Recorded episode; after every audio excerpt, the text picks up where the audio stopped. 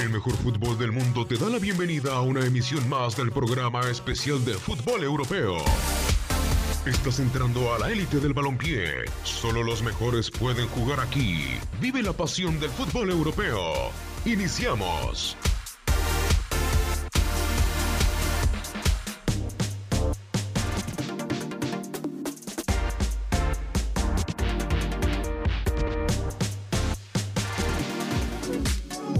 Hola, ¿qué tal? ¿Cómo están? Qué gusto saludarlos a todos los seguidores de Univisión Deportes Radio, ahora en esta modalidad de podcast. Un servidor Diego Peña, porque no le puedo meter L a mi nombre en ninguna parte, pero también me comparto ahora, ya escuchó la sonrisa mágica de Katia Melcadel. Melcadel, sí, oficialmente Melcadel, quedó impuesto ya. Diego Peña.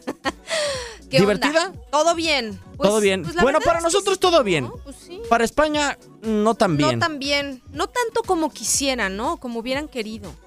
Pero a ver, Katia, ¿no se te hace que hoy el formato de la UEFA Nations League le hace injusticia a España?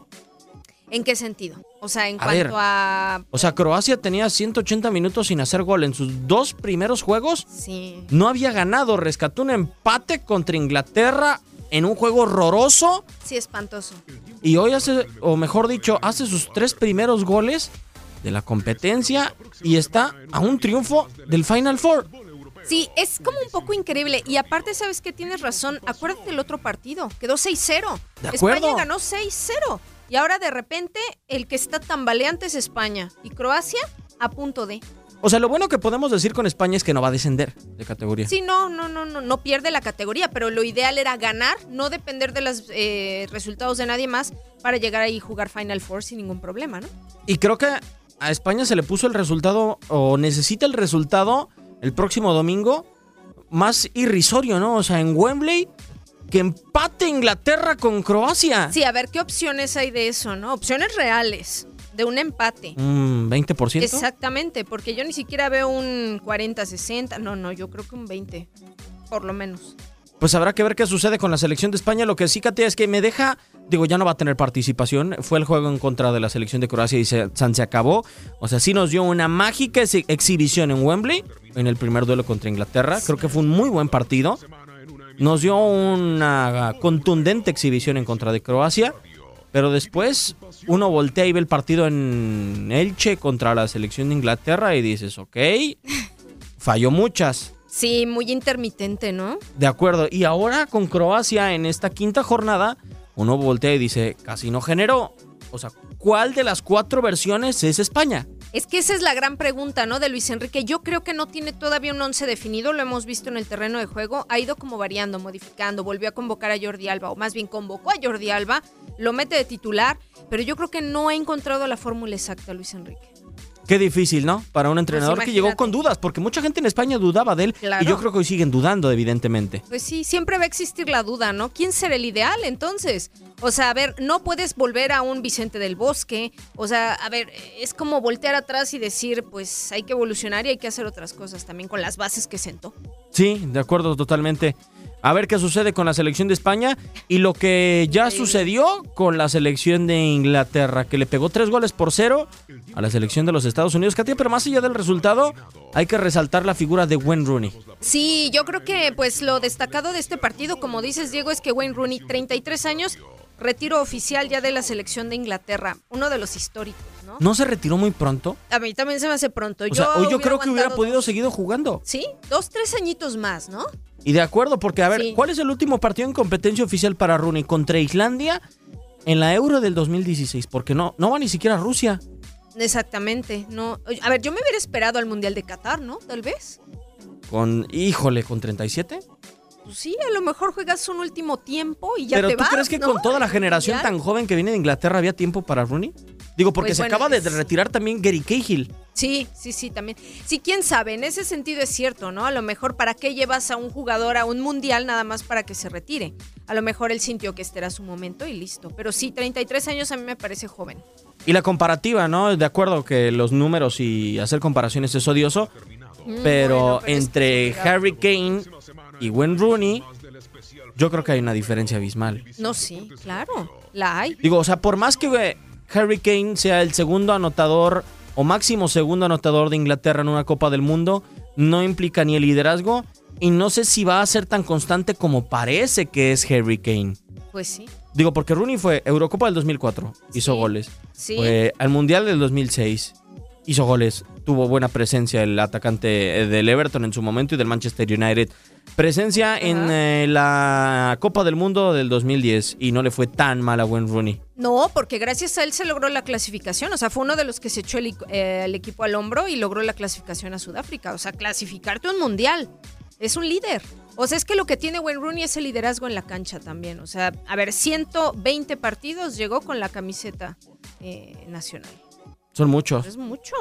O sea, imagínate, súmale ahí en minutos, pues es bastante, ¿no? Lo que tiene disputado. Y hay que contemplar que fue un torneo oficial bastante joven, Katia. O sea, cuando fue el Euro del 2004 de Portugal era un Sí, chavito. Sí, sí. Él era, pues, ¿qué tendría? O sea, Si mal no recuerdo, creo que tenía los 20 años. 19.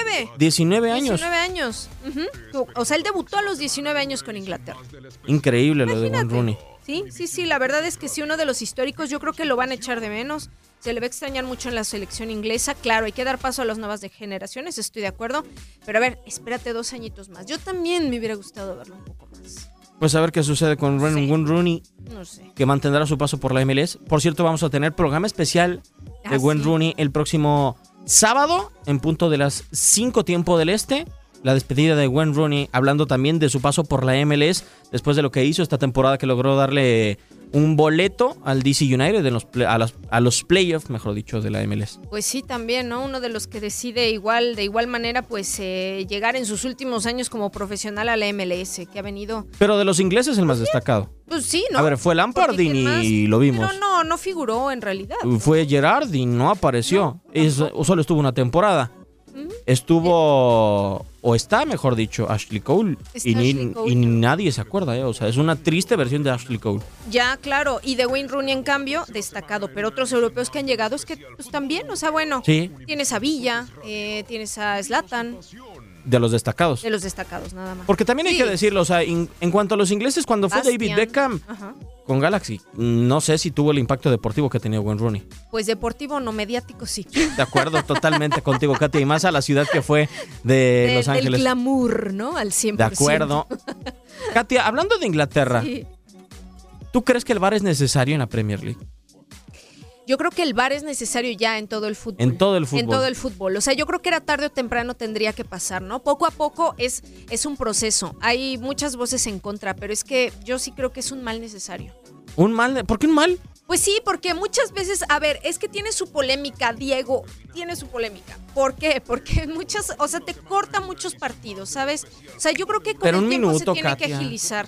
A lo Porque mucho. Es que hay árbitros o referís que se toman 5 o 10 minutos, casi van ver, por un café al o sea, vestidor y Ah. matan a los regresan. jugadores porque se quedan tendidos en la cancha y les dicen que son mañosos o que son cancheros y que eso es bueno.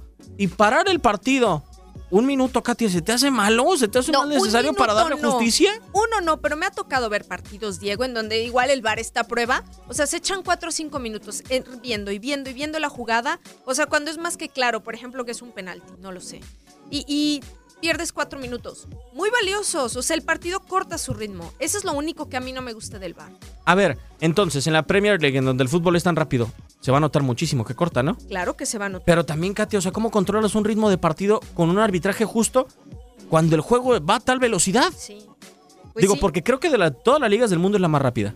Sí, yo también estoy de acuerdo que es la más rápida, pero también es donde, o sea, por ejemplo, los árbitros eh, dejan, dan mucho la ley de la ventaja, o sea, como que no marcas las faltas, así como en la Liga MX que, ay, pasa algo y falta, falta, Pero eso yo falta, no creo que falta, ¿no? cambie el estilo. Pues esperemos que no.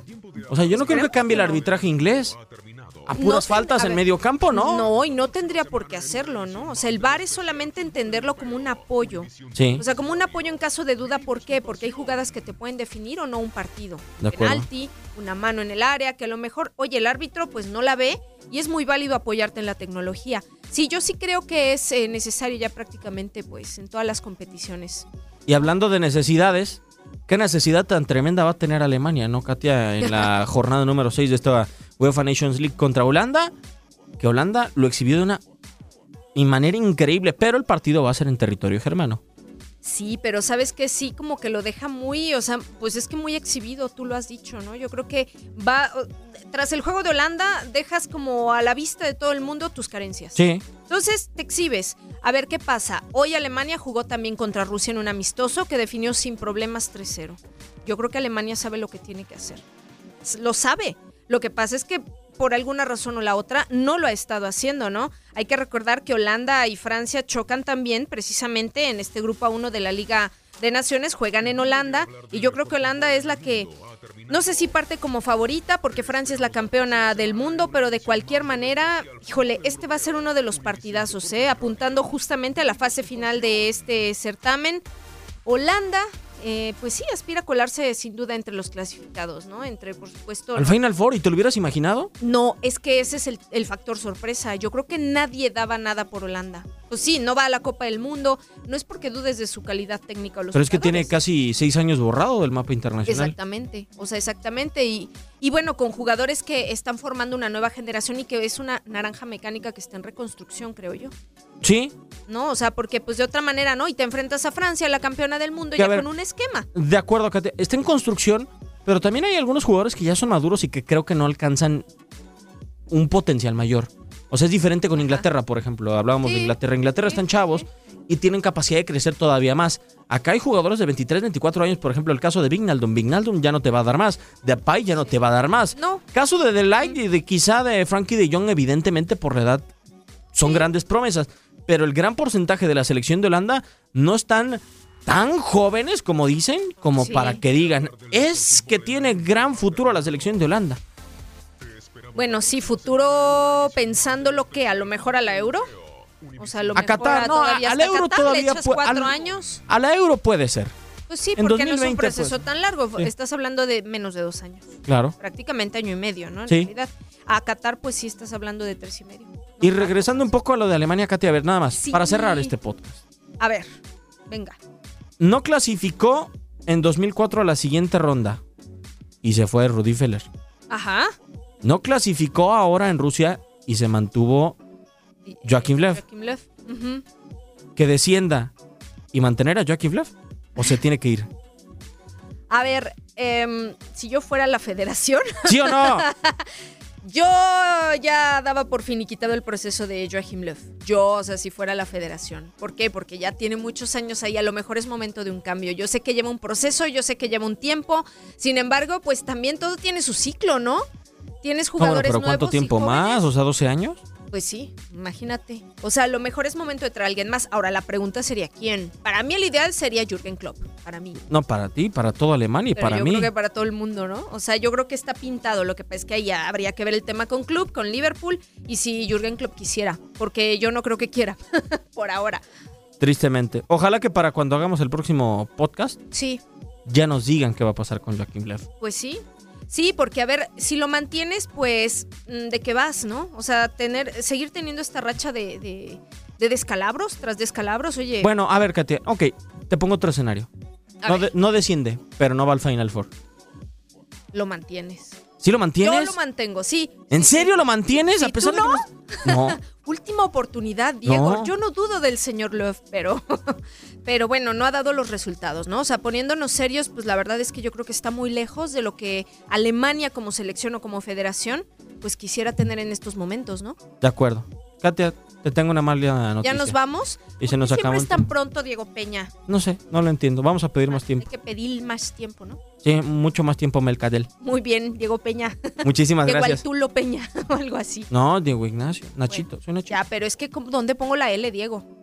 Eso no es mi ¿Ya bronca. ves? ¿Ves? Entonces te tengo que cambiar el nombre por Altulo. Ok, muchísimas gracias Melcadel. Gracias, Diego Peña. Gracias, amigos. Nos vamos, hasta la próxima. Adiós.